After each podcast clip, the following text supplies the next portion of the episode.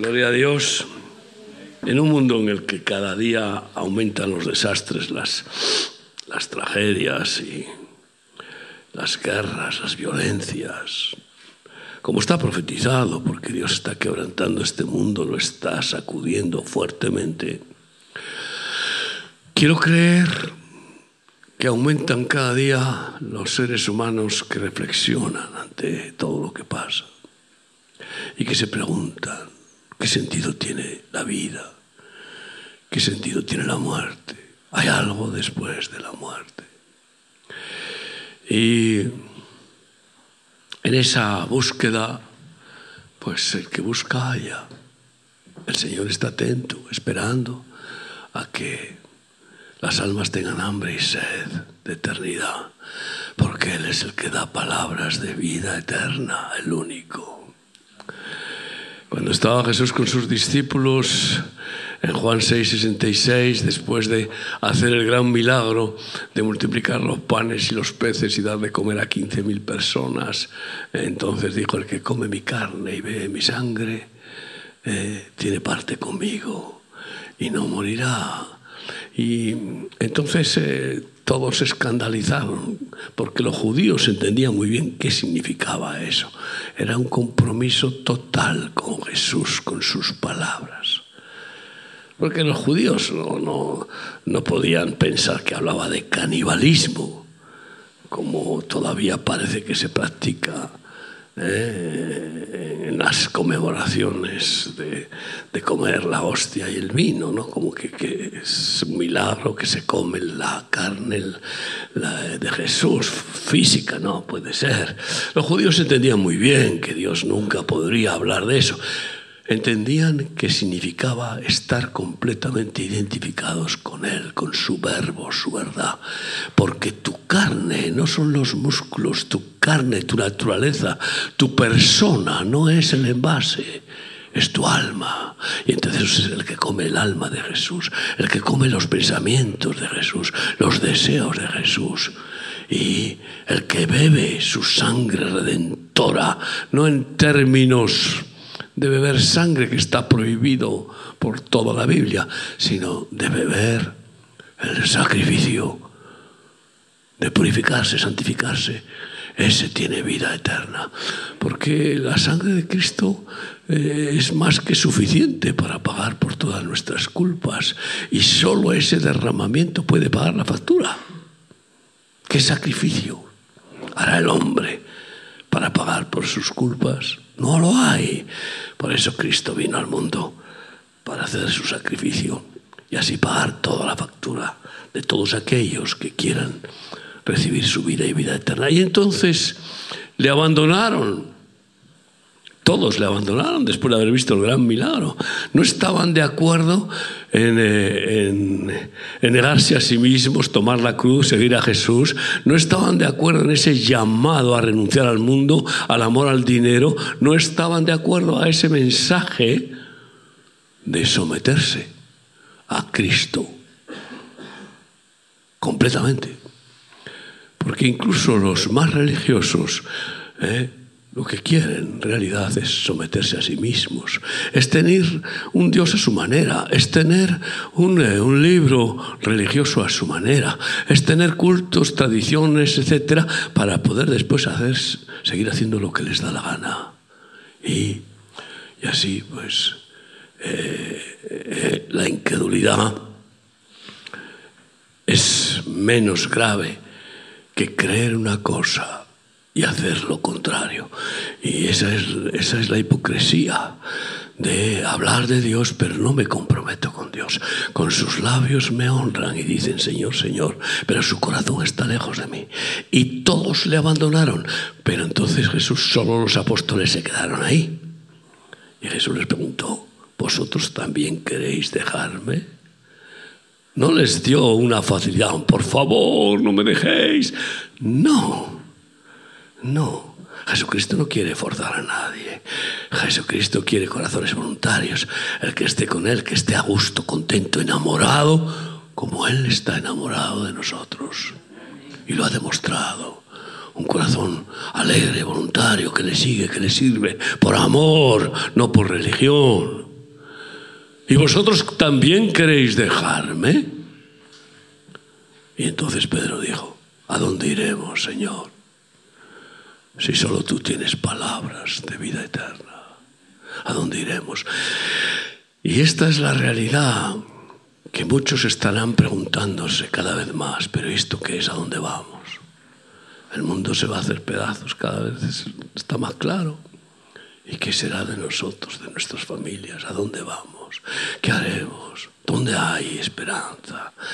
Y en esa búsqueda el misericordioso por el Espíritu Santo se mostrará y dirá, heme aquí, buscadme y viviréis. Y el que quiere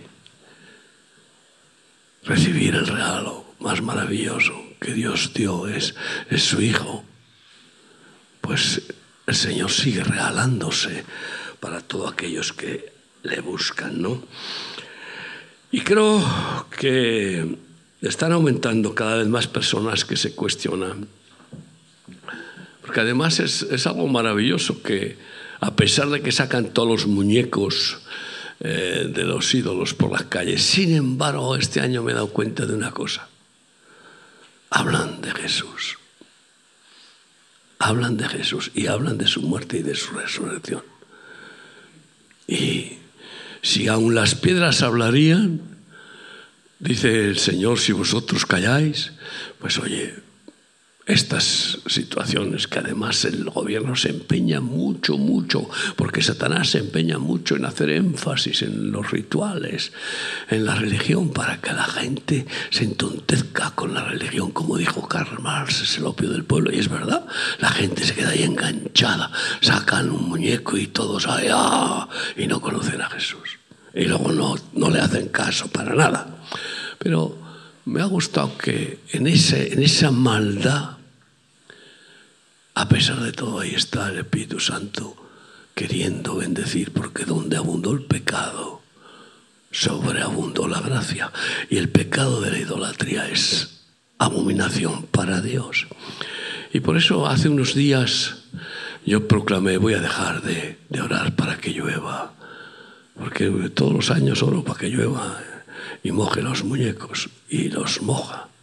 Pero este año recibiendo esa llamada a la misericordia de Dios, me sentí y paré de, de orar. No significa que no ha llovido porque yo he parado de orar, pero no quiero presumir de nada. Pero he entendido que si los evangélicos, que si los que se dicen verdaderos seguidores de Cristo no confiesan su nombre, Mejor, mejor que lo hagan los muñecos que no que se quede sin confesar su nombre. Aleluya. Pablo incluso lo decía, ¿no? De aquellos perversos que por, por eh, especulación, por buscar eh, eh, como Balaam el dinero, pues predicaban a Cristo. Bueno, pues si predican a Cristo, eso no está mal, aunque ellos sean malvados y perversos hermanos míos, y veo que, que va creciendo el número de personas que se cuestionan qué hay, qué hay después de la muerte, ¿no? Y, también está de capa caída esa religión de la reencarnación. ¿A cuántos has oído que piensan reencarnarse después de morir? ¿A cuántos? Una época en que era un boom porque hasta los Beatles y no sé cuántos artistas y famosos eh, se, metieron en, esa ilusión de la reencarnación. Eh, con el, caso es eh, continuar viviendo, aunque sea en forma de rata o de cucaracha. Una, barbaridad.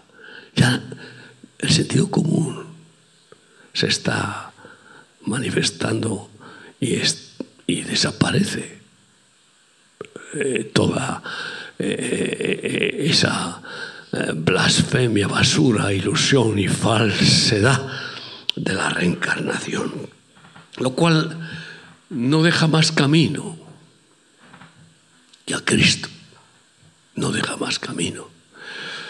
Y aunque podríamos ver que sí que está creciendo El Islam, por ejemplo, es la religión que más crece en el mundo.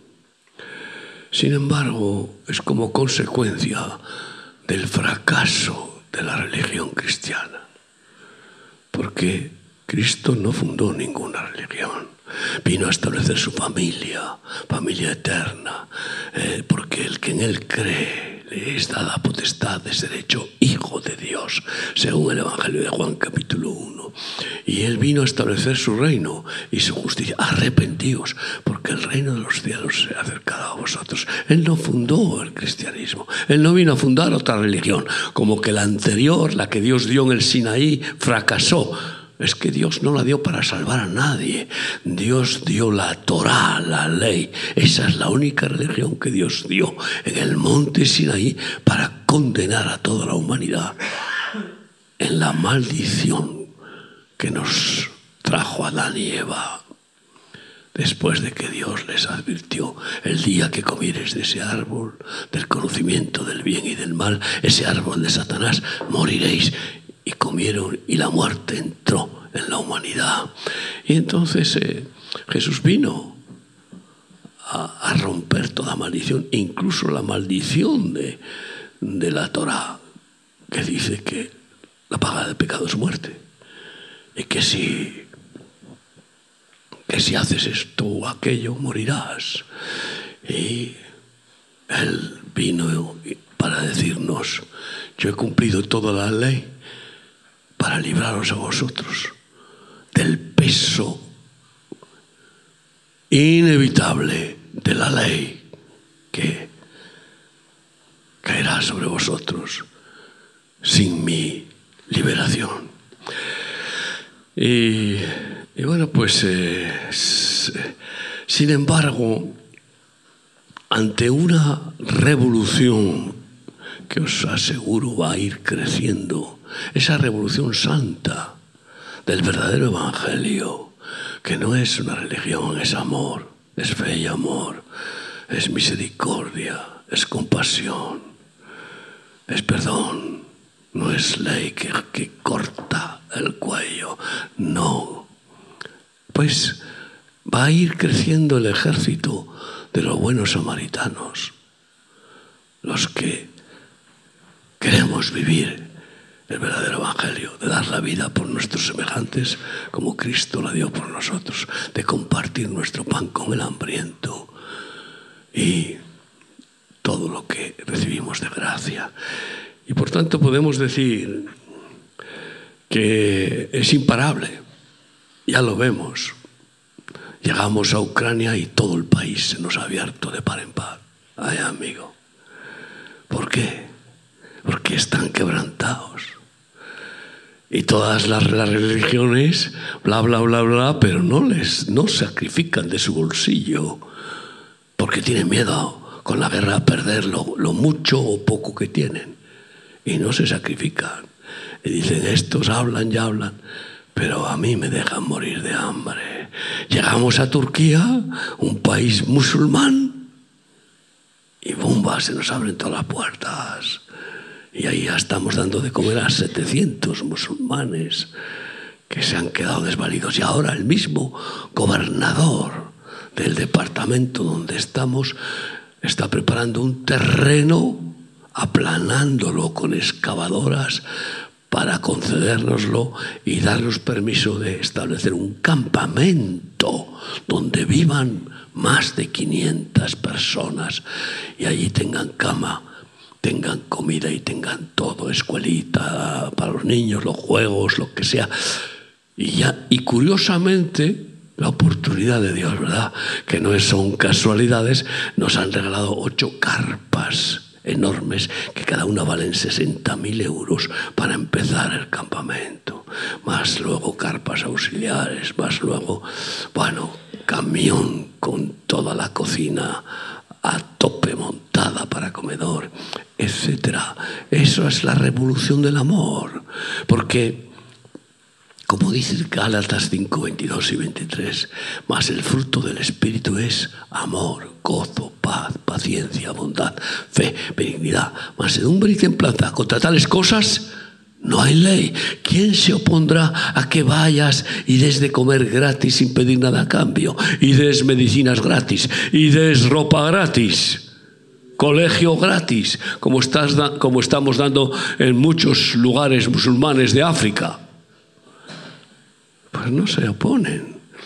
un ataque de los yihadistas en Níger que arrasaron todas las iglesias evangélicas, las pocas que había en todo el país, no sé si había 12, 12, en Níger, 999 por mil musulmanes.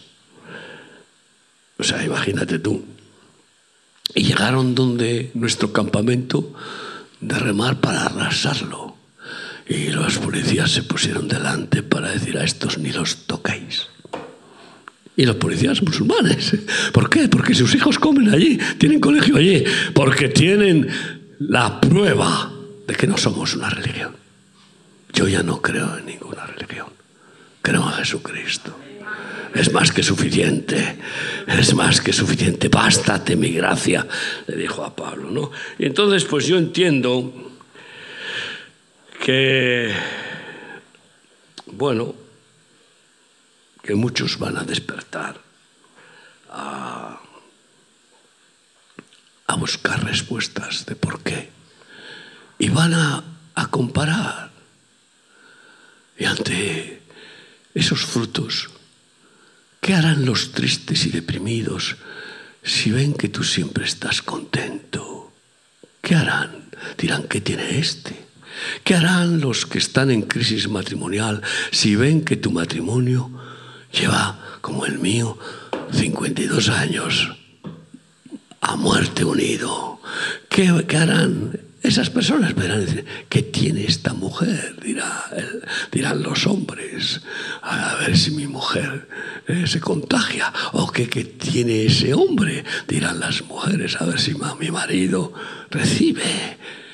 ¿Qué harán cuando en esas familias eh, abunda la alegría, el gozo, el manto de alegría del Espíritu Santo está cubriendo esas familias y que todos los hijos están unidos a sus padres a muerte?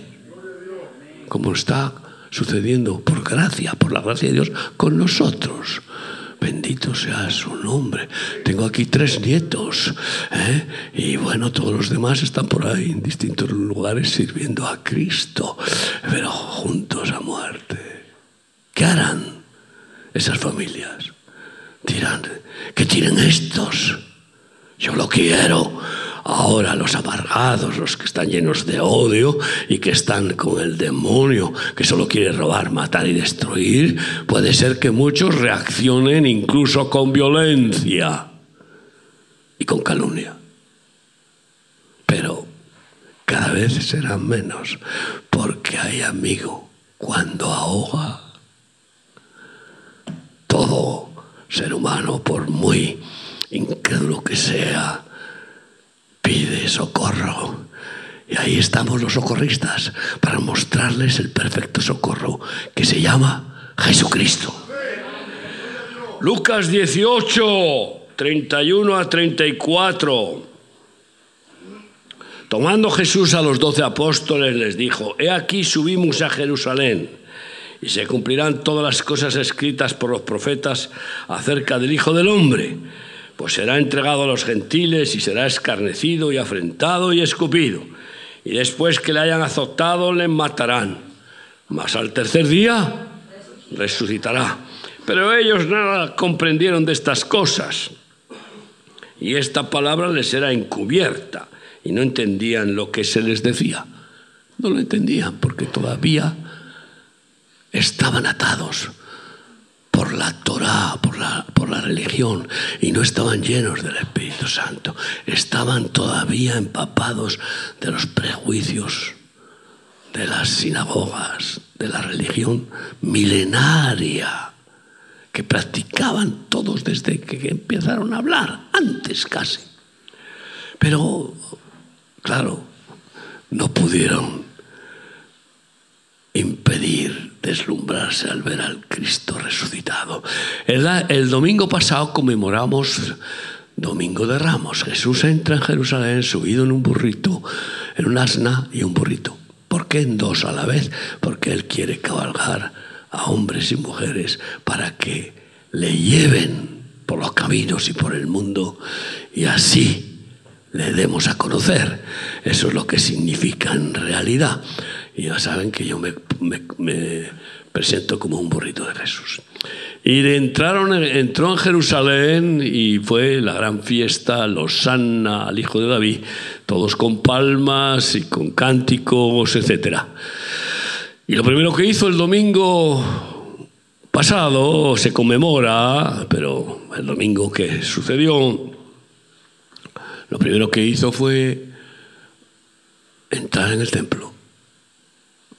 Y agarró unas cuerdas, hizo un látigo y echó a los cambistas, a los mercaderes del templo, a esos especuladores, a esos amadores del dinero más que de Dios, a esos traficantes de las cosas de Dios.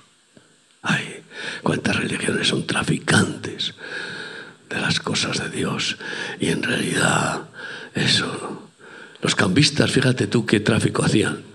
No aceptaban ninguna moneda que no fuera la propia del templo. Y por tanto, si alguien venía con dracmas, con minas o talentos o monedas extranjeras, que venían de, todos, de todas las naciones a celebrar la gran fiesta, pues entonces para poder comprar sus pichones o su cordero para presentar sacrificio a Dios en el templo, pues tenían que cambiar esas monedas. Y menudo impuesto de cambio les ponían, les metían unas estafas increíbles, ¿eh? como han hecho algunos, algunos bancos, muchos. Y pues agarró, volcó las mesas y, echó fuera a todos esos mercaderes del templo. Y después y les dijo, la casa de mi padre es casa de oración y vosotros la habéis hecho cueva de ladrones. Todavía estaba en el cumplimiento de la Torá, de la ley, de que el templo era considerado como casa de Dios. Desde el momento en que Jesucristo resucitó, todos sus seguidores pasan a ser el verdadero templo de Dios. Y empieza el nuevo pacto a manifestarse y a cumplirse la profecía de qué casa me haréis para habitar. A ver, ¿dónde me podéis contener? Él mandó construir el templo. No es una, una invención judía, no. ¿Pero para qué? Pues para que cumplieran los, los requisitos que la Torah, que la ley dada por Dios exigían. Pero no para salvar. Y entonces eh, después vinieron los enfermos y cojos, ciegos, y empezó a sanar y a hacer milagros allí en aquel lugar, dando testimonio del nuevo pacto de la gracia del poder sanador, libertador. En lugar de castigar al pecador, cambiarle el corazón. Ese es el milagro que vino Jesús a hacer por esa gracia, esa misericordia, del perdón, del amor que te transforma. Porque como alguien dijo, el amor hace de un cobarde valiente incluso héroe, de lo cual doy testimonio en nuestro ministerio en 72 países, miles y miles de no solo cobardes, de traficantes, drogadictos y malvados, ahora son corderos y son valientes y héroes de Cristo en los distintos países donde están. Y después, eh, pues pidió a sus discípulos que le buscaran un lugar para celebrar la Pascua. Y tal que el martes, porque fue el martes, y quiero dejarles ahí un secreto importante, el martes celebró la Pascua con sus discípulos. Cuando empieza un día, en el calendario judío empieza por la noche. La creación no empezó por el día, empezó por la noche. Primero fue la oscuridad y luego la luz. Y por eso si tú vas a Israel, eh, a las seis de la tarde o cuando oscurece, según la época del año, empieza el siguiente día. Hoy a las ocho de la tarde será mañana en Israel. Ocho, ocho y media, depende. Dicen que cuando una mujer no consiga enhebrar una aguja sin luz artificial, entonces empieza el día siguiente. Y de la misma manera termina al día siguiente. ¿Eh? Y por eso, pues, eh, eh, a, las, a la tarde del, del martes, cuando Jesús se reúne con sus discípulos para celebrar la Pascua, y ahí es cuando denuncia a Judas, uno de entre vosotros me va a traicionar. Todos se asombran, ¿quién? ¿Quién soy? yo, Señor? El que moja mi plato ese es, y justo Judas estaba mojando eh, y le vendió por 30 monedas, ¿no? Y después de que mojó y comió, el diablo entró dentro de él. Y Jesús le dijo, ve y cumple. Y salió de allí. Los demás con Jesús, terminada la Pascua, se fueron del aposento donde estaban celebrando la Pascua, pues se fueron caminando hacia el monte de los olivos, cantando salmos. Todo eso está narrado en la Biblia. Llegaron a Getsemaní y allí era la noche. La noche que ya era miércoles, pero bueno, para nosotros la, la noche del martes.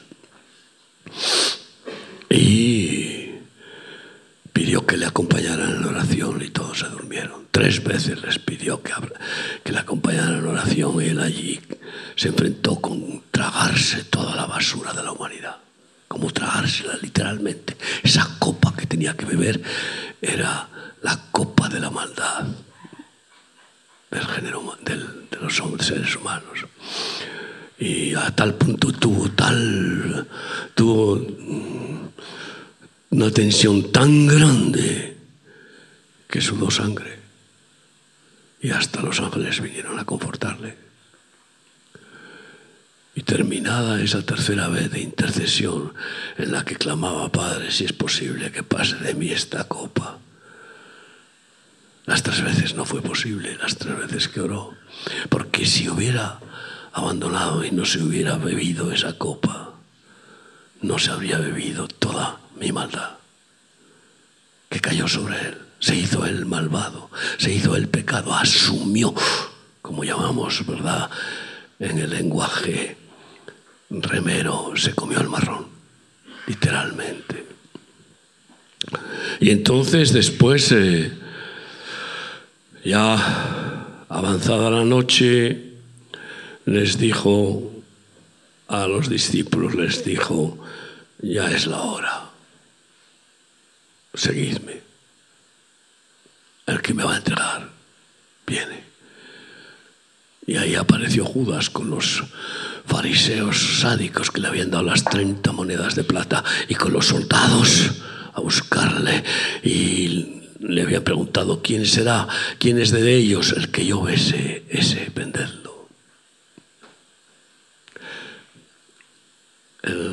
la traición es lo más terrible, yo creo, una de las pues de las desgracias y de los sufrimientos más grandes. Y el ejemplo de traición más diabólica es la de Judas. Y entonces, pues, se acercó Judas y besó a Jesús. Con un beso entregas al Hijo del Hombre, le dijo. Y lo llevaron preso. Y toda la noche le estuvieron azotando, eh, escupiéndole, insultándole, hiriéndole. Le llevaron de la casa del, de un sumo sacerdote a otra, porque había dos, uno suplía al otro, Caifás, Anás. En cada sitio, la tortura, como él había profetizado, según hemos leído.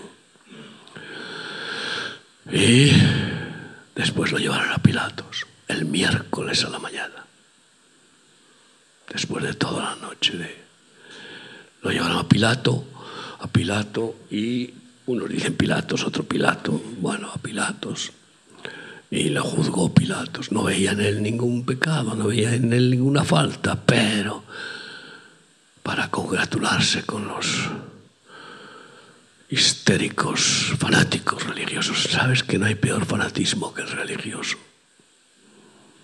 Hay fanatismo político tremendamente diabólico que mata y mata y el fanatismo comunista ha matado a cientos de millones de personas a la historia. Fanatismo nacionalista alemán ha matado y matado y así fanatismo de Mao Zedong, bueno, matar a todo lo que se ponga, pero el peor de los fanatismos es el religioso, porque el religioso mata proclamando que lo hace en el nombre de Dios.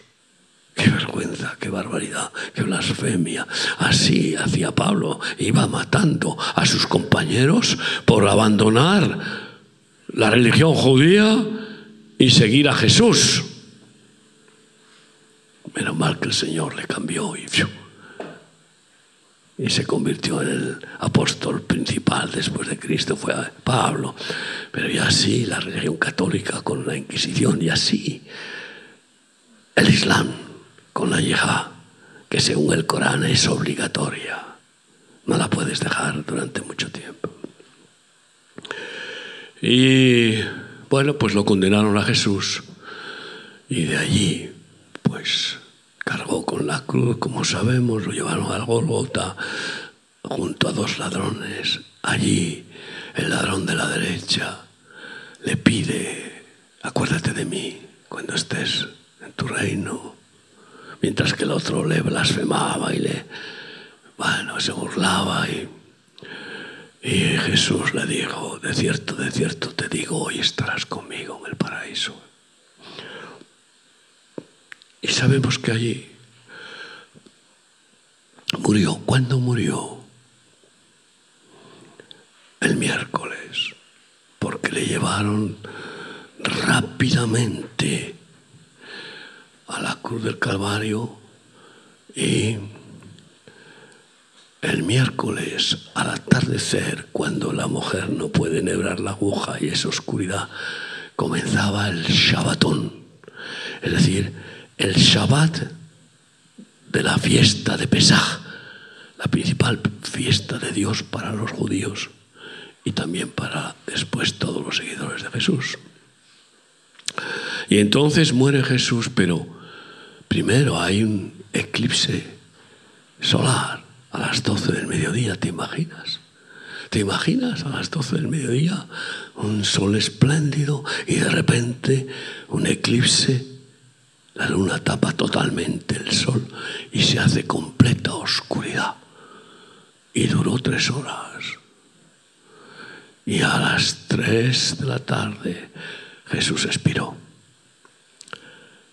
No podía morir el viernes, como proclama la Iglesia Católica y muchos se creen, porque tenía que estar tres días enterrado, como estaba profetizado incluso por él.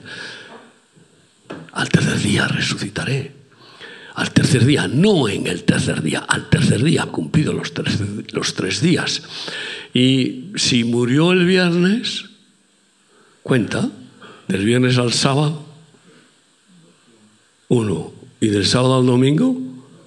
No, ni dos, porque dicen que al, al alba no es cierto, ni siquiera dos.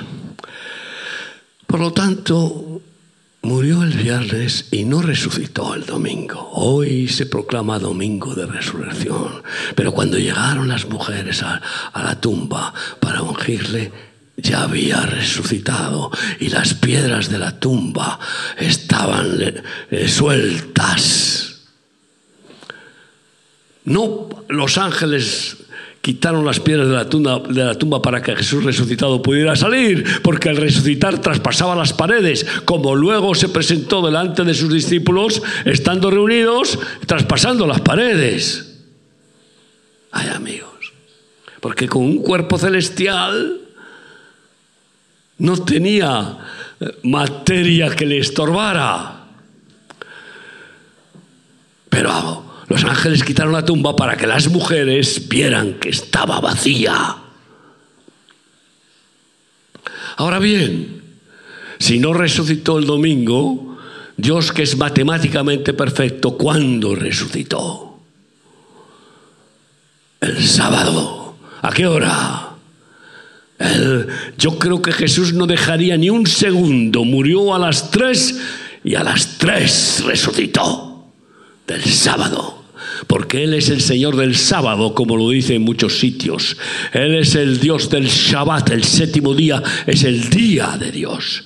Por eso algunos lo confunden y como los adventistas quieren obligar a todo el mundo que el sábado sea el día de la bendición y de consagración a Dios, como los judíos, que el pecado imperdonable era que el sábado un judío se dedicara a hacer cualquier cosa pero en Cristo Jesús no podemos ser hipócritas y decir el sábado somos como santos y el lunes, el martes, el miércoles, el jueves y el viernes somos unos canallas egoístas. En Cristo Jesús nos hace vivir en un sábado continuo, Shabbat continuo.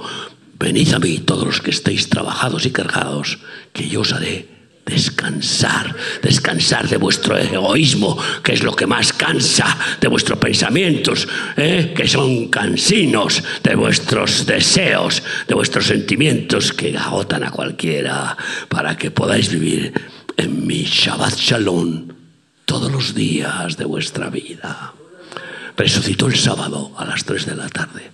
Y no hay otra explicación. ¿eh? Y esto eh, es triste que durante 42 años de ministerio he visto que son pocos los que lo predican. Yo llevo muchos años con esta revelación que por misericordia de Dios me ha sido dada, ¿no? Y, y bueno, pues profetiza su muerte y su resurrección eh, constantemente. No voy a repetir, pero por ejemplo, pues en Mateo 16, 21 dice así. Desde entonces comenzó Jesús a declarar a sus discípulos que le era necesario ir a Jerusalén y padecer mucho de los ancianos, de los principales sacerdotes y de los escribas, y ser muerto y resucitar al tercer día, no en el tercer día, al tercer día, y repite y repite y repite lo mismo. Es decir, pasados tres días, ¿no? A los hipócritas fariseos que solamente buscaban ver cómo hacía señales milagrosas y por muchas, eh, muchos milagros que habían visto querían más, no, no, no le creían. Porque no hay peor incrédulo que el que no quiere creer. Y entonces Jesús una vez ya se hartó y les dijo, los señales no serán dadas, salvo la señal de Jonás. Y Jonás es un tipo de Cristo en su muerte. Tres días estuvo en el vientre de la bestia marina y Jesús estuvo tres días en el vientre de la tierra en los cuales bajó al Hades y venció a la muerte y al Hades y resucitó con las llaves de la muerte. Hermanos míos, Primera de Corintios. Aleluya. Claro que Él resucitó, pero es importante saber, Primera de Corintios 15, 12 en adelante. Pero si se predica de Cristo que resucitó de los muertos, ¿cómo dicen algunos entre vosotros que no hay resurrección de muertos? Porque si no hay resurrección de muertos, tampoco Cristo resucitó. Y si Cristo no resucitó, Vana es entonces nuestra predicación, vana es también vuestra fe. Si Cristo no resucitó, todo el Evangelio, toda la Biblia, no vale nada. Y ya no hay esperanza. No habría esperanza. Y somos hallados falsos testigos de Dios porque hemos testificado de Dios que Él resucitó a Cristo, al cual no resucitó, sino en verdad los muertos no resucitan. Es decir, que vamos a ver, ¿En qué quedamos? Porque si los muertos no resucitan, tampoco Cristo resucitó. Y si Cristo no resucitó, vuestra fe es vana. Aún estáis en vuestros delitos y pecados. Entonces también los que durmieron en Cristo perecieron. Si en esta vida solamente esperamos en Cristo, como muchos dicen, Cristo, qué buen hombre, sí, es un ejemplo, voy a seguirlo, pero después cuando muera ya no hay nada. Pues ¿de qué sirve? ¿De qué sirve creer en ese Cristo temporal? Si en, esta vida solamente esperamos en Cristo, somos los más dignos de conmiseración de todos los hombres. Mas ahora Cristo ha resucitado de los muertos, primicias de los que durmieron es hecho.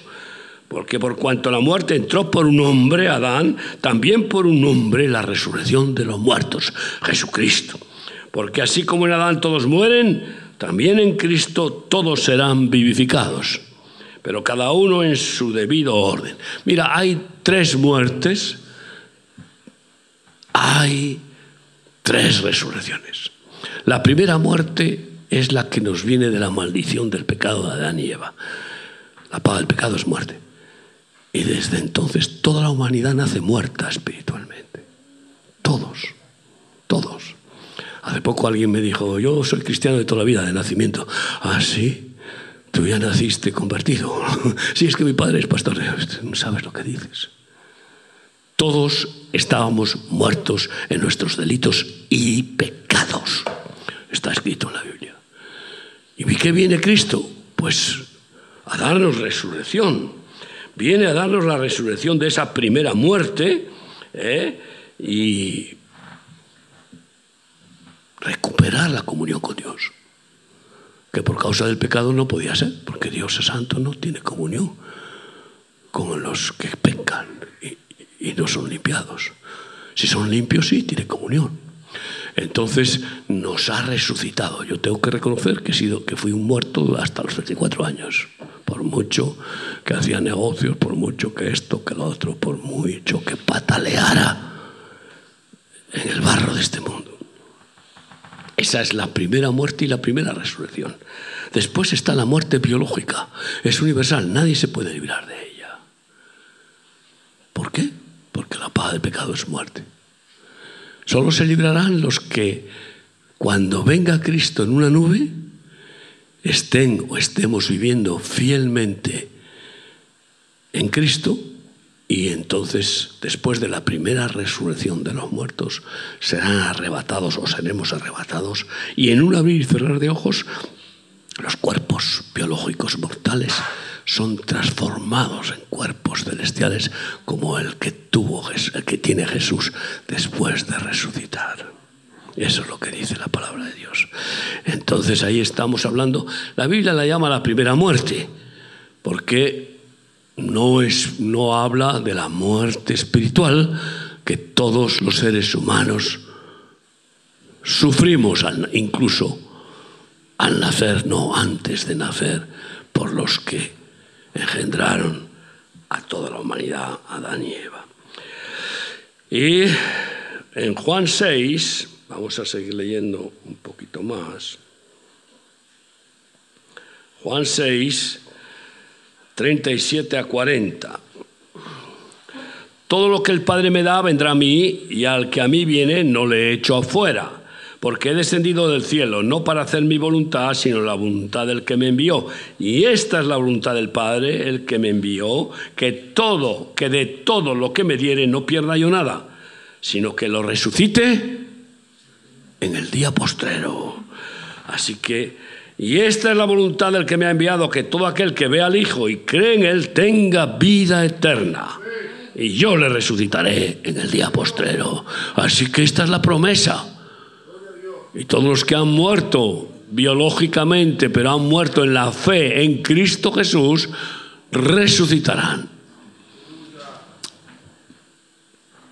Y todos los que sigan o sigamos muriendo antes de que Él llegue, si morimos en Cristo Jesús, resucitaremos. Los demás no.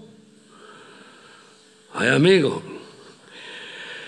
Y en el Evangelio de Juan vemos que Jesús pues se presenta donde Marta y María y él sabe que Lázaro está enfermo gravemente y no se presenta, espera que se muera para mostrar quién es Jesucristo.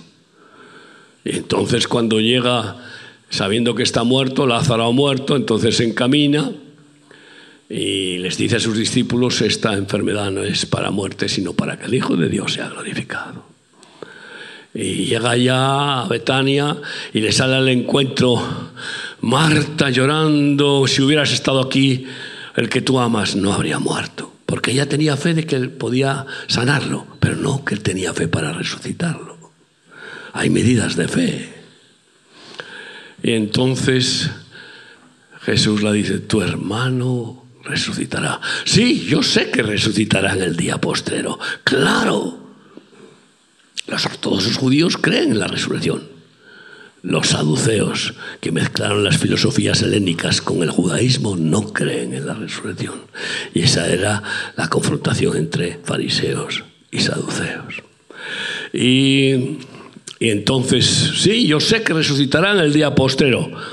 Y Jesús la dijo, yo soy la resurrección y la vida. El que cree en mí, aunque esté muerto, vivirá. Y entonces pues llega allá, se encuentra con que Lázaro lleva cuatro días muerto enterrado. ¿Dónde le habéis puesto?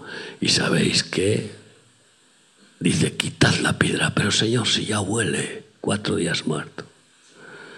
¿No te he dicho que si creyeres verás la gloria de Dios? Entonces gritó a Lázaro, Lázaro, sal fuera. Y Lázaro con las vendas todo como estaba, el sudario, dando saltitos, salió fuera. Desatarle y dejarle ir. Es una expresión también de lo que es una resurrección espiritual. Sal fuera de la cueva, sal fuera de, de la oscuridad, sal fuera del mundo, sal fuera del pecado. Sal a la luz, a la vida, aleluya. Eso me pasó hace 42 años. Me resucitó. Y, y la dijo, ¿tú crees? ¿Tú lo crees? Que yo soy la resurrección y la vida. Y ella dijo, yo creo que tú eres el Mesías. Lo creemos nosotros, creemos que Jesucristo resucitó y que nos resucitará a nosotros. Pues por eso así afirmamos, segunda de Corintios 4, Segunda de Corintios 4, 13 al 14, pero teniendo el mismo espíritu de fe conforme a lo que está escrito, creí, por lo cual hablé. También hablamos, sabiendo que el que resucitó a Jesús, a nosotros también nos resucitará con Jesús y nos presentará juntamente con vosotros. Nos resucitará, ¿lo crees? ¿Eh? Levanta tu mano, ¿tú lo crees? Yo lo creo. Ay. Y si morimos fieles a Él, unos versículos más antes de terminar, Apocalipsis 20, Apocalipsis 20, 4. Y vi tronos y se sentaron sobre ellos los que recibieron facultad de juzgar. Y vi las almas de los decapitados por causa del testimonio de Jesús, incluso los mártires, millones a lo largo de la historia, y los que vienen, porque habrá martirio, persecución a la iglesia como nunca. Y por la palabra de Dios, los que no habían adorado a la bestia ni a su imagen, los que no se habían dejado poner el 666, la señal de la bestia, que pronto querrán implantarlo, ya lo tienen planificado y los que no recibieron la marca en sus frentes ni en sus manos, esa marca, el 666, y vieron y vivieron y reinaron con Cristo mil años. Pero los otros muertos, escucha bien, no volvieron a vivir hasta que se cumplieron los mil años. No resucitaron hasta después de esos mil años los que no han muerto en la fe. Esa es la segunda resurrección después del milenio de Cristo en la tierra. Y además, ¿para qué resucitaron? Para juicio. Hasta que se cumplieron mil años. Esta es la primera resurrección, la de los que resucitan por haber muerto en la fe de Cristo. Es la primera resurrección. Bienaventurado y santo el que tiene parte en la primera resurrección. La segunda muerte no tiene potestad sobre estos, sino que serán sacerdotes de Dios y de Cristo y reinarán con Él mil años. Primera resurrección, mil años con Cristo. Segunda resurrección de los muertos. incrédulos, rebeldes y blasfemos para juicio y condenación. Y bienaventurados los que participan de esta primera resurrección para reinar con Cristo mil años, para no experimentar la segunda muerte. ¿Sabes cuál es la segunda muerte? Después de esa segunda resurrección, en el juicio final de Mateo 25, todos esos que murieron culpables sin que su culpa haya sido pagada por Cristo, serán arrojados al lago de fuego con Satanás y, sus demonios para siempre. Esa es la muerte segunda, como también lo dice en varios versículos, sobre todo uno de Apocalipsis. Pero es muy largo para, para seguir con el tema y quiero, por tanto, eh, deciros que todos nosotros hemos crucificado a Cristo. La diferencia es que la mayoría de los seres humanos ni lo creen, ni se sienten con esa culpabilidad. Y nosotros tampoco ya tenemos la culpabilidad, porque habiendo crucificado a Cristo, nos ha declarado inocentes, diciéndonos yo pagué por tus culpas. Sí que somos culpables, porque si no hubiera no hubiéramos pecado, Cristo no habría venido a morir por nosotros. Pero Jesús nos perdona y Él paga todas nuestras culpas. Para eso vino a dar la vida, no se la quitaron, sino que vino a darla, ¿no? Y en ese espíritu, ¿qué deseamos para todos nuestros seres queridos? que tengan esperanza de vida eterna, o que piensen que mueren y como un perro al hoyo y se acabó y no hay nada, o que caigan en la insensatez absurda de las religiones que no dan esperanza. Le preguntaba a la mujer de Mahoma, Mahoma, querido, ¿Tú crees que yo puedo ir al cielo? ¿Cómo puedo ir al cielo? ¿Tú puedes decirme? Y él dijo, mujer insensata, yo mismo no sé si llegaré al cielo. Qué tremendo. Eh, ¿Y para qué vamos a hablar de las demás religiones? Pero la insensatez ya de la reencarnación es algo tan, tan eh, eh, absurdo, chocante, grosero. Es tan fantasmagórico que uno diría, hombre, antes que reencarnarme en una cucaracha, prefiero seguir muerto, porque vamos, ¿a quién se le ocurre? Pues, ¿qué prefieres para tus seres queridos, amigo mío? Si tú tienes la certeza de que si mueres hoy, Jesucristo te resucitará cuando venga a resucitar a los muertos. Si tú tienes certeza de que si, si mueres hoy o mañana, te voy a decir una cosa, muramos hoy o mañana, el caso es que nos va a llegar.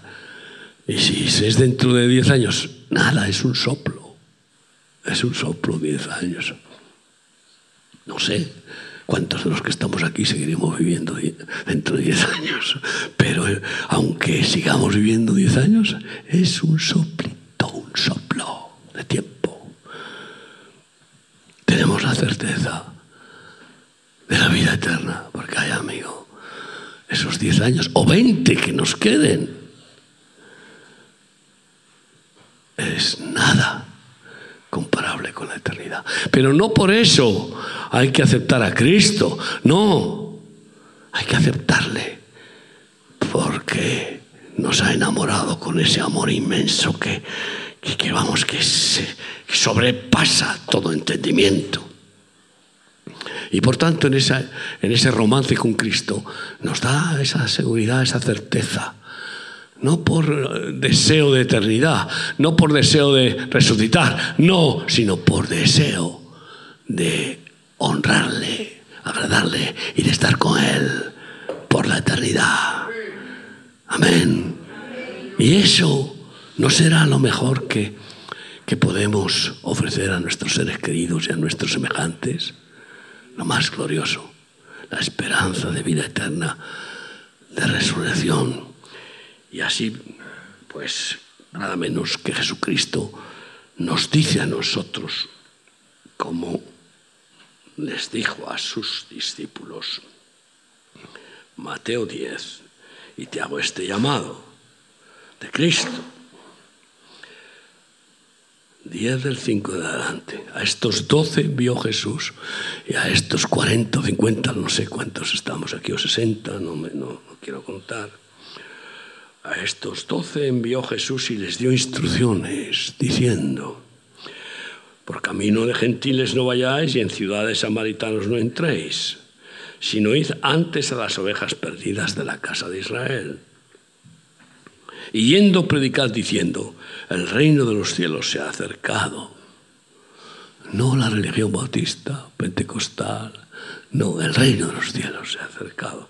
Sanad enfermos, limpiad leprosos, de gracia recibisteis, dad de gracia, pero antes, sanad enfermos, limpiad leprosos, ¿sí?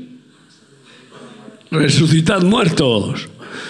Ahora, ¿qué significa eso? Vámonos todos a la funeraria.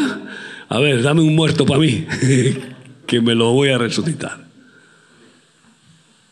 Podríamos, claro.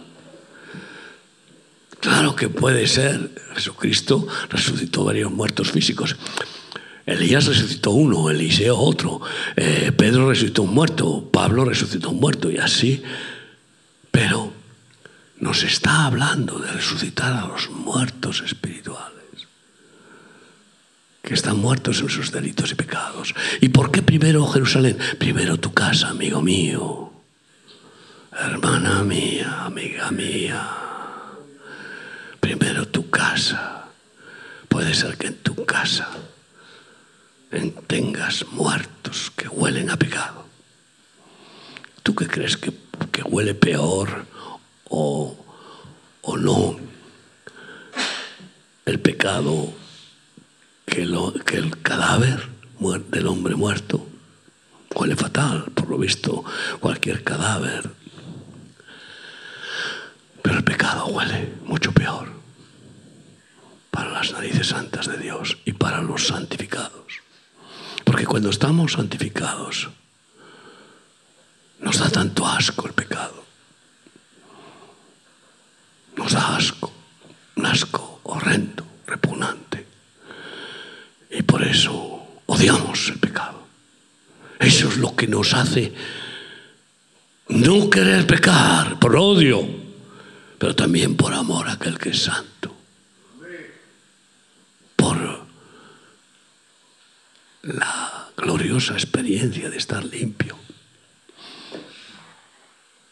Nos gusta estar limpios físicamente y cuando empiezas a oler mal, dices, madre mía, me huele el sobaco. ya, pasa la, ahora le echan spray. Eso es lo que veo yo algunos para quitarse el mal olor. Eh, van al culto el domingo y parece que allí les echan un spray. Y salen del local de culto que ya huelen un poco mejor. Pero siguen oliendo a pecado. No, hay que lavarse. Pues si nos lavamos físicamente, y qué gusto sentirnos limpios. Más maravilloso es sentirnos limpios por dentro. Limpia la conciencia, que no te acusa, no te condena, que estás en paz con Dios, que todo ha sido perdonado y que no quieres volver a deshonrar al que dio la vida para darte todo perdón. Y que cuando fallas, porque resulta que a pesar de todo ese deseo, a veces fallamos, porque no tenemos cuidado, por falta de oración, por falta de vela, de atención, yo qué sé, cada uno por sus debilidades que siguen ahí. Y que Dios no nos las quita para que ahí así vivamos en humillación, decir, ahí va, yo creí que ya, que yo tenía todo superado y que soy más bueno que el pan, que va, pomba, ala, metes la pata. Y otra vez, Dios mío, ¿cómo te necesito? No me puedo fiar de mi corazón. más engañoso que todas las cosas. Pero siete veces caerá el justo y siete veces lo levantará el Señor. Ve primero a tu casa y resucita los muertos que haya en tu casa, atando y reprendiendo a los espíritus de, de maldición, de muerte, de corrupción, de mentira, de engaño, de avaricia, de lujuria, de lascivia, de cualquier perversión. Átalos, repréndelos y después de, de orar, como Jesús oró antes de resucitar a Lázaro. ¿Sabes qué oró?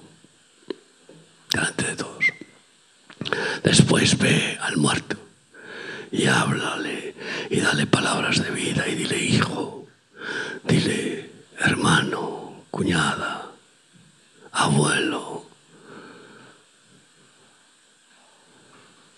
Vengo de la parte de Cristo, que es la resurrección y la vida, a pedirte que te dejes resucitar y salgas de la oscuridad de la cueva de tu ego. Cierra tus ojos donde estás. Y salgamos de aquí con ese deseo claro de llevar vida y vida eterna a los seres queridos y luego a los vecinos, primero a nuestros familiares, amigos más directos y luego a cualquiera que veamos que está muerto en delitos y pecados. Señor Jesús, tú sigues siendo la resurrección y la vida, tu tumba está vacía, tú resucitaste y nos has resucitado de nuestra maldad de nuestro egoísmo, que, que, nos ha, que nos mató de todo pecado que cometimos insolentemente, sin respetarte, de toda rebelión. Nos has resucitado y nos haces vivir con la esperanza de que nos resucitarás cuando tú vengas en la nube o nos arrebatarás si estamos aquí para estar contigo. Señor, sigue teniendo misericordia de nosotros y guárdanos para llegar a esa meta gloriosa de vida eterna por tu gracia por tu sacrificio.